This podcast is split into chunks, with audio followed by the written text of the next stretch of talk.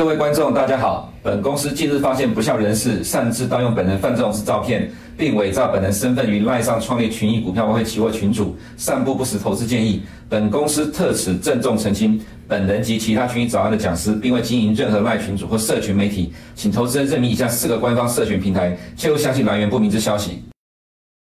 嗨，大家早，今天是三月二十二号，欢迎收看今天的群益早安。首先，我们先来看一下今天的焦点。在今天的焦点部分哦，其实延续上周哦，就跟大家提到了现在市场的情绪哦，一来呢，市场一直很期待呢，联准会呢可以停止升息，甚至在今年下半年哦，可以从这个峰值哦降息大概四码降一个 percent。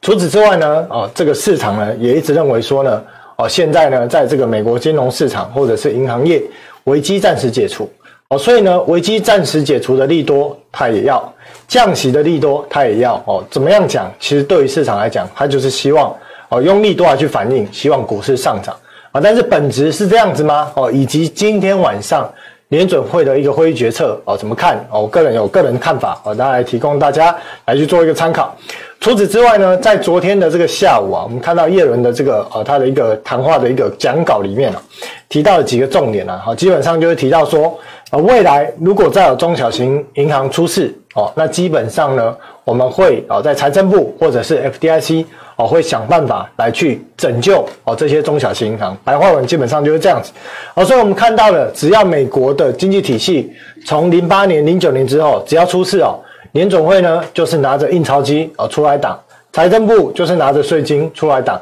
哦，永远对于这些银行业而言，做错事情哦，或者出事了都没关系，因为总有人会在后面帮你挡着。哦，其实这也是让为什么这些年以来哦，其实整个美国的金融体系或者说金融结构这件事情呢，越来越恶化，越来越沉沦的一个状态。好，那我们来看一下哈，叶伦到底讲了什么？好，首先我们先来看回顾过去十一天啊，发生什么事，再来看看叶伦讲了什么。好，过去十一天呢，哦，从美国哦到欧洲。总共呢有四家银行倒闭，第五家银行摇摇欲坠，指的是谁？哦，就是第一共和呃第一共和银行。好，所以我们看到呢，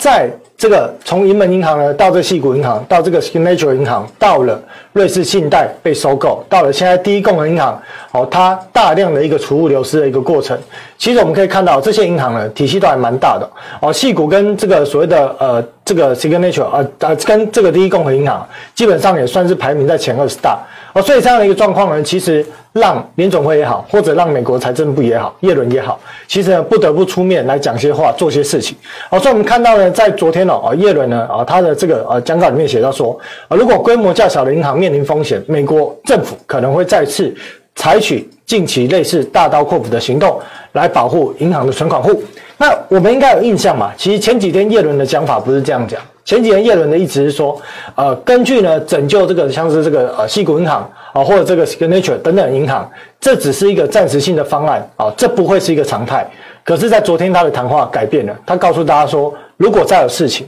我们会用啊尽可能的方式，这样的一个方式来去拯救这些银行的一个储户。那除此之外呢，他也讲到说呢，为了保护更广泛的美国银行体系，我们的干预是有必要的。如果规模较小的机构遭到存款挤兑而构成系统性的这样的一个蔓延，那采取这样的一个行动是合理的。啊，所以呢，啊，叶伦也希望说呢，啊，在规模更大的金融体系中，依然保持啊保留中小型银行的作用。啊，也就是这样的一个谈话，其实基本上呢，就是告诉大家啊，你不要去担心你的钱放在中小型银行会有事情啊，你不要去把这些钱做移转的啊，因为如果有事。我们政府会用税金啊来去保护你们的存款，而这部分呢，我认为他这样的一个放话背后应该呃表达一些用意，或者说他应该看到某些东西，看到什么？应该是看到了近期美国这些中小型银行它的存款持续流失的状况，并没有明显的改善哦，所以希望透过这样的一个喊话来去止住中小型银行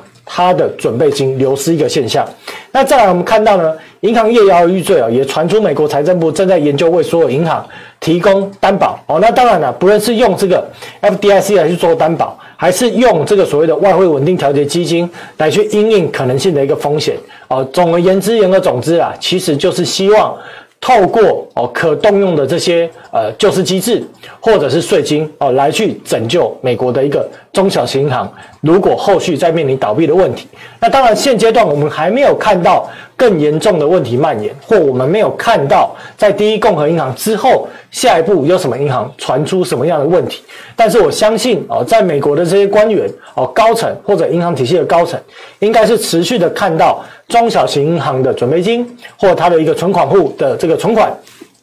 持续啊被外移到大型银行的一个状况，应该是持续的啊，所以必须要先透过信心喊话啊来稳住啊这样的一个结果，这样的一个状况，能去止住这样的一个过程啊。那我们也可以看到说哦，除了在上个礼拜五看到了在所谓的贴现窗口哦，看到了在这个所谓的就是一些其他的紧急救市方案。被大量使用接近三千亿之后呢，其实也包含了美国这个呃联邦住房银行哦，在过去一周呢发行了三千多亿这个短期的这种所谓的票券哦，就是他去发行这个债，他要去募资这样的一个钱。那为什么会去募资这样的钱呢？而且这个金额哦是接近在上个礼拜哦，透过 FDIC 向联总会借款的这个规模哦，达到了这个两倍左右的一个金额，或者呢是说从贴现窗口再加上这个。呃，所谓的呃的这个所谓的银行这个短期的一个抵押借款的这样一个新的措施，两个加起来的金额合计大概哦，如果以三千万来讲，大概是接近那样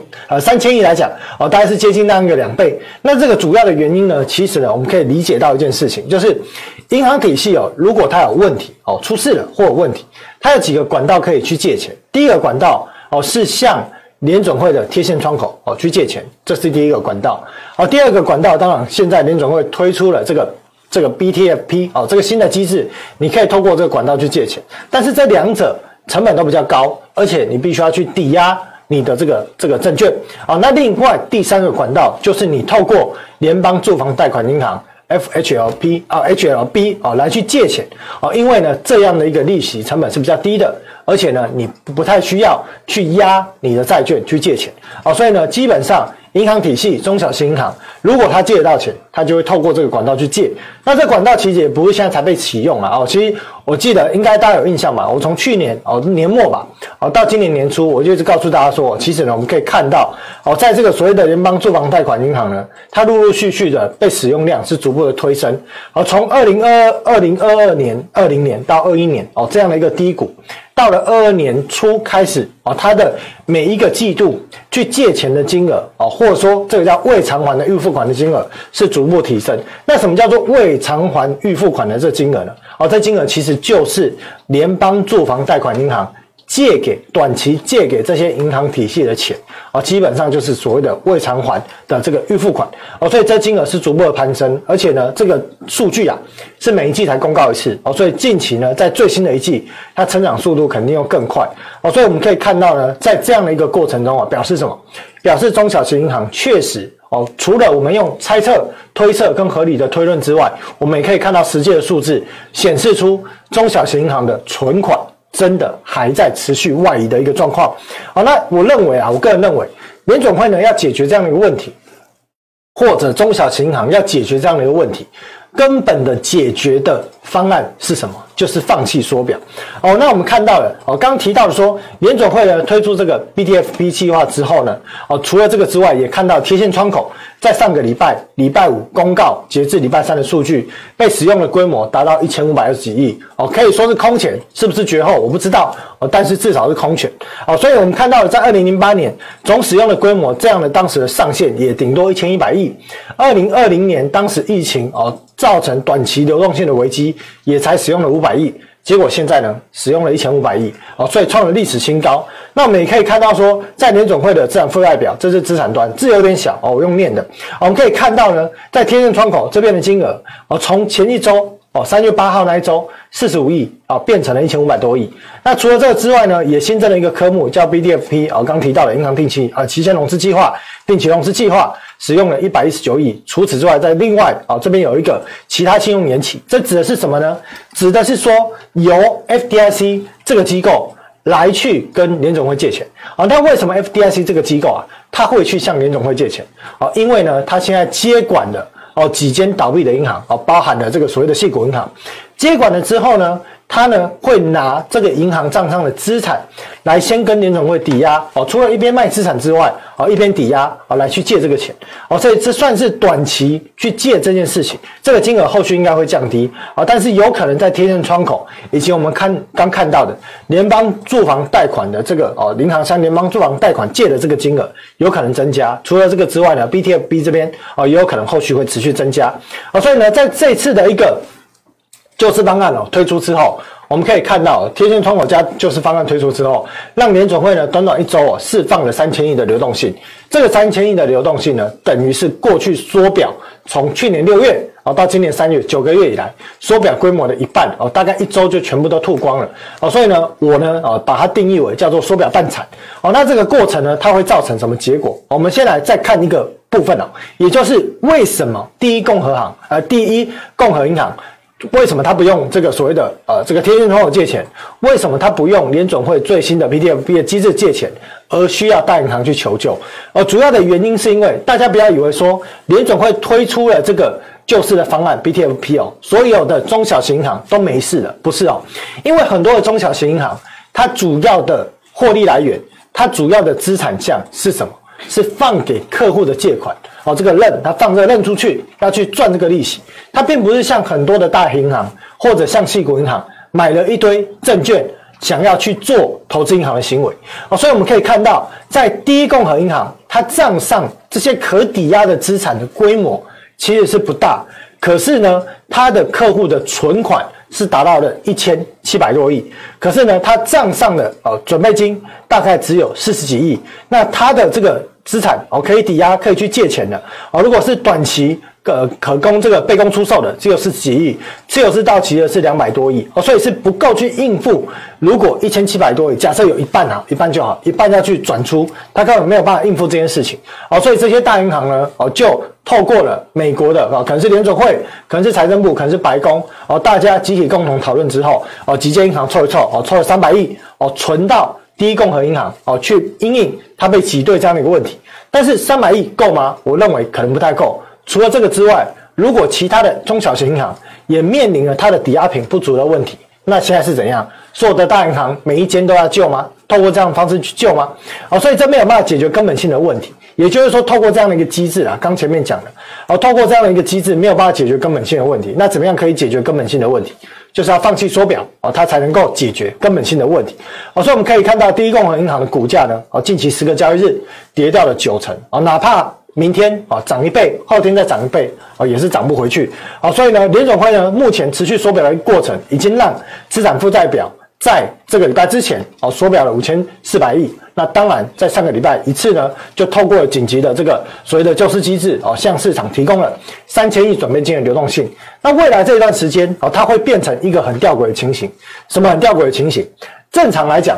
当准备金联准会向银行体系投放准备金的时候，银行体系会很开心的、很勇敢的、很热情的去创造银行货币。哦，可以统称为 M2，但是现阶段的问题是，联准会投放了这些准备金，主要的原因是因为中小型银行出事了，所以他必须要拿资产来去抵押，来去借钱。而这样的一个情形，大家设想一下，如果你是中小型银行，你敢立刻回头借到钱，立刻回头说来。大家想要贷款，我贷款给你，你要贷多少，贷贷贷多少给你，还是原本有在贷的，依然我贷给你，你敢做这件事情吗？基本上你不敢，为什么？因为你怕你放了这个款，左侧创造了客户借款，右侧创造了客户存款之后，客人就把钱转走了，转走了之后呢，你的准备金又流失了，你会怕遇到这样的问题，所以未来这一段时间你会看到一个很吊诡的现象，准备金是向上的，但是呢，M2 会加速的下降，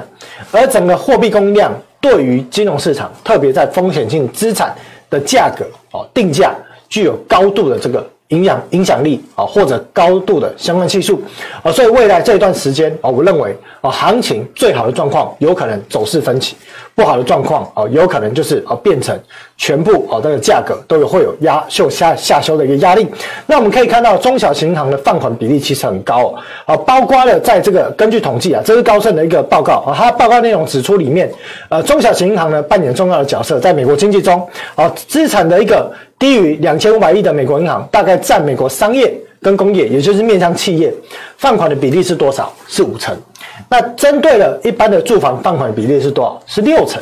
针对的商业房地产放款的比例是多少？是八成。那另外呢，一般消费者放款的比例占多少？占四十五趴。所以未来如果这些中小型银行，不论它的存款是否持续流失，它一定会放缓或者是紧缩它的放贷的条件，或者它放贷的总金额。这个对于特别是中小型银行，还呃中小型企业，还有所谓的商用的房地产的这些借款人。一定会面临一个首当其冲的一个冲击哦，所以这两块我认为是后续在联总会放弃缩表之前最有可能受到冲击的市场哦，所以呢，除了这个之外呢，还有一个时间点要注意哦，三月底跟四月中不用看了哦，因为那个对于现在联总会短期输送这个流动性的金额比起来低了，你要看的是六月末，如果呢联总会到了六月末，到了财政部举债上限通过之前，他还不愿意放弃缩表。那到时候呢，一旦举债上限通过，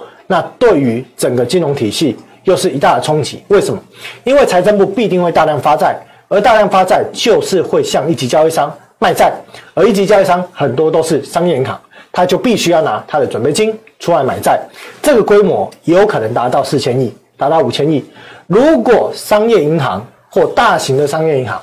必须要大量的提供他的准备金去买这些阿萨布鲁的债。把钱转给财政部，请问他还有钱回头去搞这种低共和银行的模式去救这些中小型银行吗？哦，所以呢，根本的问题是缩表。如果缩表不放弃，那这件事情也只会持续的恶化。而当什么时候可以算是危机完全解除？也就是联准会确定放弃缩表的时候，哦，那整个从去年初到现在此时此刻的危机，哦，才能够完全的解除。那接下来就是今天晚上联准会到底会如何决策？今天晚上除了如何决策之外，刚好这次是三月，所以呢会有新的利率点阵图，而新的利率点阵图，我们看到了十二月预测利率的峰值，今年在五点一，明年在四点一，而在现在的通膨，不论是核心的 CPI。超级核心的 CPI，或者是核心的 PCE，哦，都还在接近百分之五甚至更高的一个状况之下，我个人认为，哦，我个人认为啦，联总会有可能在今天会再升息一码，哦，维持大概到整数关卡五趴，这是一个心理关卡，维持在这里，然后告诉市场说，我们会维持缩表。并且呢，因为我们已经推出了各种的救市方案、救市机制，来去解决中小型银行的问题。哦，财政部呢这边呢，哦也正在研拟一些方案，叭叭叭叭叭叭。哦，基本上呢 QT 会维持，哦，但是利率未来还会不会再继续升？哦，会看后续的经济数据而定。哦，我推测大概今天晚上联总会谈话的内容可能是这样子。但是关键的重点就是，除了这个之外，利率点阵图，明年在二零二四年的利率点阵图，联总会是否？会因为短期的银行的动荡事件而把这个利率目标下调，还是他会根据现在的通膨数据把这个利率目标上调？哦，大概二零二零、二零二三年大概利率峰值差不多了，差不多就是五点一这附近，也不会太大太大改变。但问题是，二零二四年这是关键哦，也就是说，现在市场一直期待着今年的下半年会降息一趴啊，但如果最终的结果没有了，这个期待又破灭的状况之下。那我认为哦，市场上可能会有一些情绪面的修正，而除了这个之外，如果是趋势上的啊，你就必须要关心，如果中小型银行的放贷紧缩，在 M two 加速下滑的状况之下，哦，对于一些高风险性资产的价格的影响力，哦，这个我认为后续应该会逐步反映出来。那目前认为呢，三月升息一码的几率最高了，哦，五月呢本来认为不会升，啊，但是呢，在昨天我们看到债券殖利率反弹这样的一个过程哦，五月升息的一个预期呢，其实也来到升一码最高。哦，所以认为最终的一个利率有可能又回到了年总会在十二月的利率点阵图。那到六月份就认为不升息的几率是最高了。到了年末，认为利率水准有可能会从五到五点二五降至四点二五到四点五这样的水准，也就是大概降。接近哦三码或接近四码这样的一个幅度，那 OS 的一个预期也反映了哦，在峰值大概接近五趴，但是呢，在年末大概是接近四点二左右哦，跟刚我们看到的 CME 利率期货表现出来的数字差不多啊。那现在的一个问题呢，我就提到了哦，现在呢，在核心的通膨 CPI 还在五点五，和超级核心 CPI 在六点一，核心的 PCE 在四点七的状况之下，我不太认为，如果这个通膨数据啊没有开始往下走，我不太认为联总会赶在下半年。贸然的降息，哦，其实要不要降息跟要不要缩表，我个人判断是，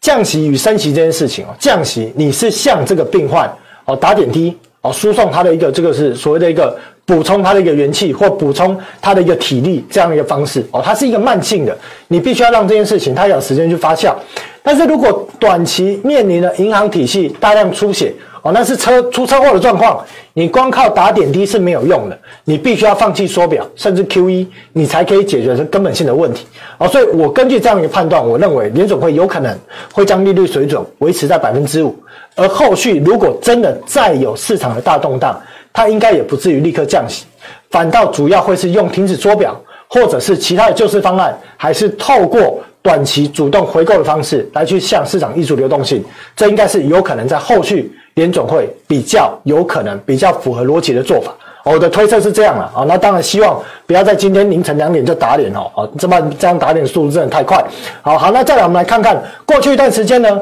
美国民众哦，他的一个实质薪资连续二十三个月是负成长哦，他必须要靠举债来去维持他的开销，而且呢，纵使薪资的年增率维持在四点五趴以上。但是呢，实质的薪资还是负成长哦，所以这个对于美国民众消费力道，如果是持续这样的状况，中小企业又受到了冲击，而我们也看到了一些大企业开始在裁员哦，这对后续的坏账率有可能提高，这部分呢，我们要特别留意后续的发展。好，那两年期公债殖利率，我认为啊，你说要一路下去也不太可能，但是要过前高也不太可能啊，它可能会陷入一个狭幅的区间震荡整理。十年期的公债殖利率啊，也是这样子看。好，那当然在这样一个过程中啊，造成了。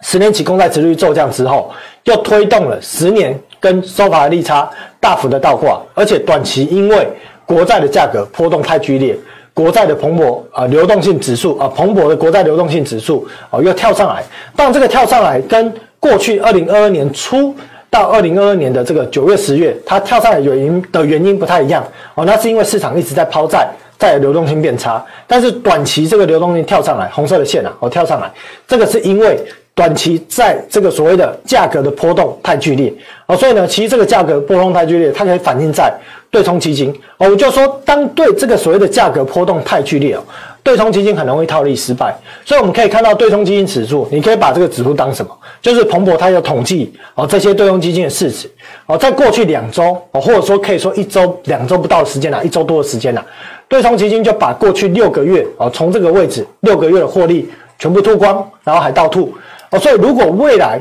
债券的价格波动率哦持续的加剧，而除了这个之外呢，利差倒挂的问题，利差我讲的不是十 Y 减二 Y，我讲的是十年期国债殖利率减 SOFR。啊，如果这个利差倒挂的问题还在持续或者放大，那我认为啊，在对冲基金或杠杆基金这边有可能进一步的去杠杆。除了这个之外，刚提到的中小型银行对于商业这个商业地产哦放款的一个比例达到八十 percent，而如果现在商业房地产受制于高利率、景气不佳、中小型银行放贷紧缩的状况之下，留意哦，CMBS 持有这些 CMBS 的这些基金公司，它有没有可能面临它基金下跌的问题？有没有可能在？这个所谓的回购市场大量去杠杆，这是我后续会持续观察的重点。啊，那美元我认为最近真的价格非常的哦难去捉摸。哦，主要原因是因为除非联总会放弃缩表，才有可能造成美元指数瞬间的大跌。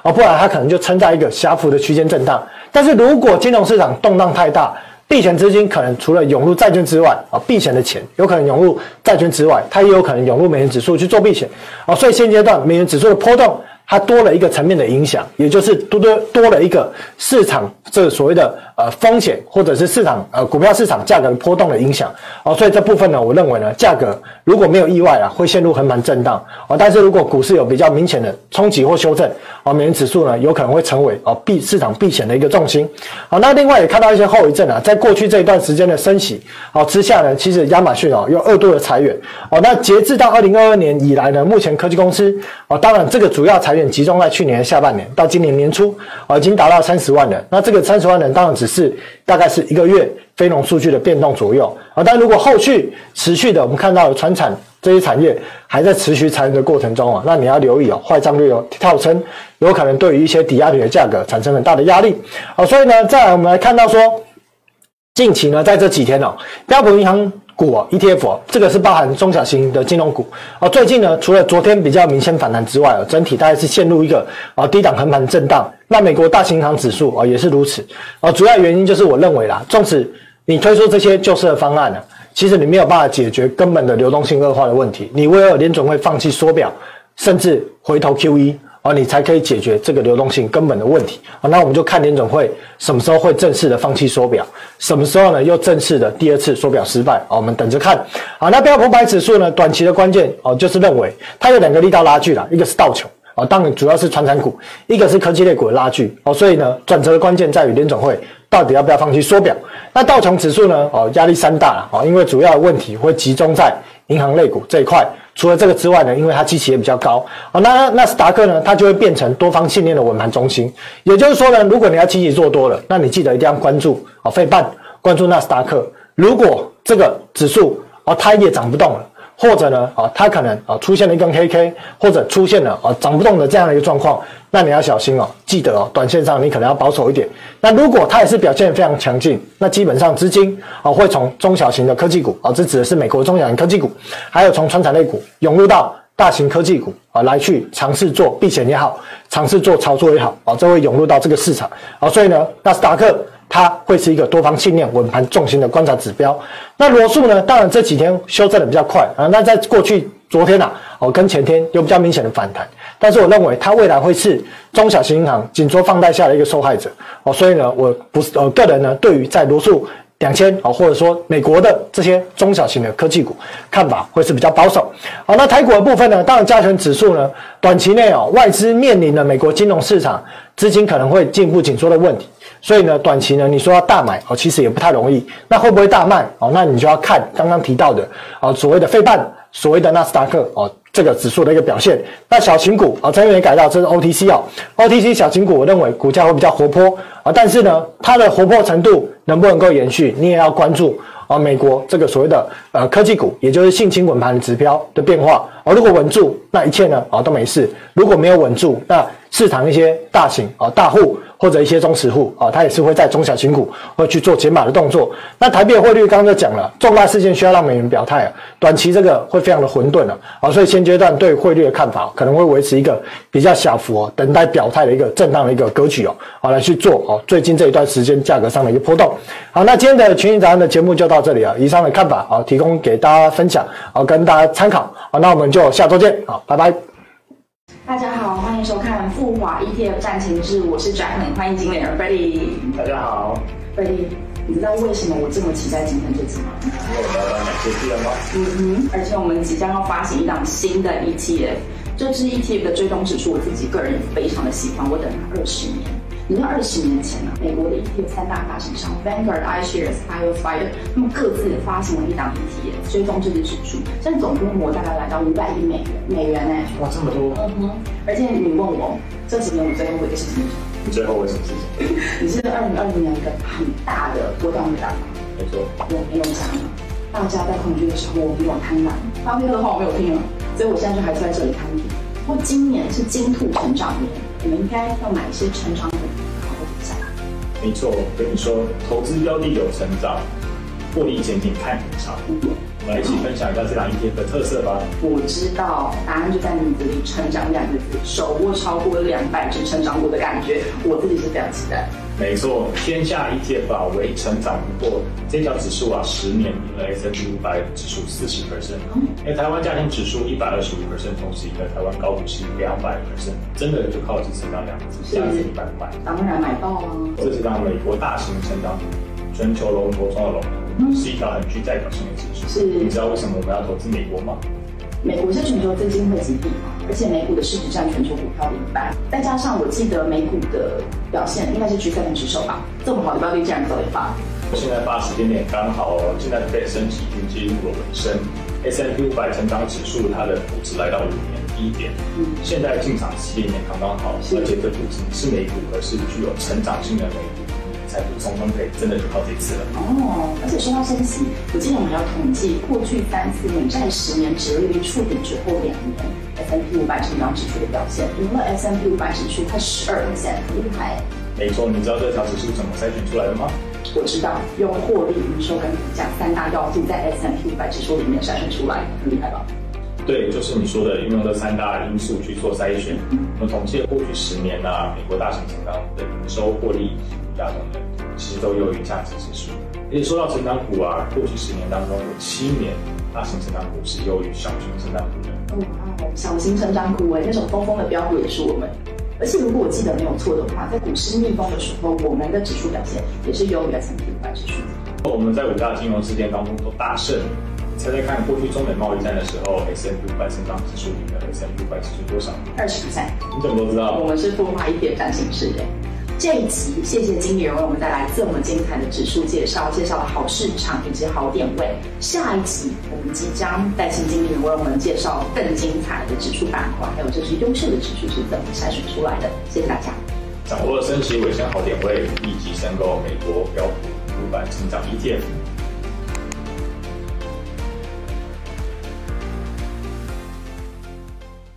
投资一定有风险，基金投资有赚有赔，申购前应详阅公开说明书。如果你不想错过最新市场动态，记得开启小铃铛并按下订阅。此外，我们在脸书、YouTube 以及 Podcast 都有丰富的影片内容，千万不要错过。每日全球财经事件深度解说，尽在群益与你分享。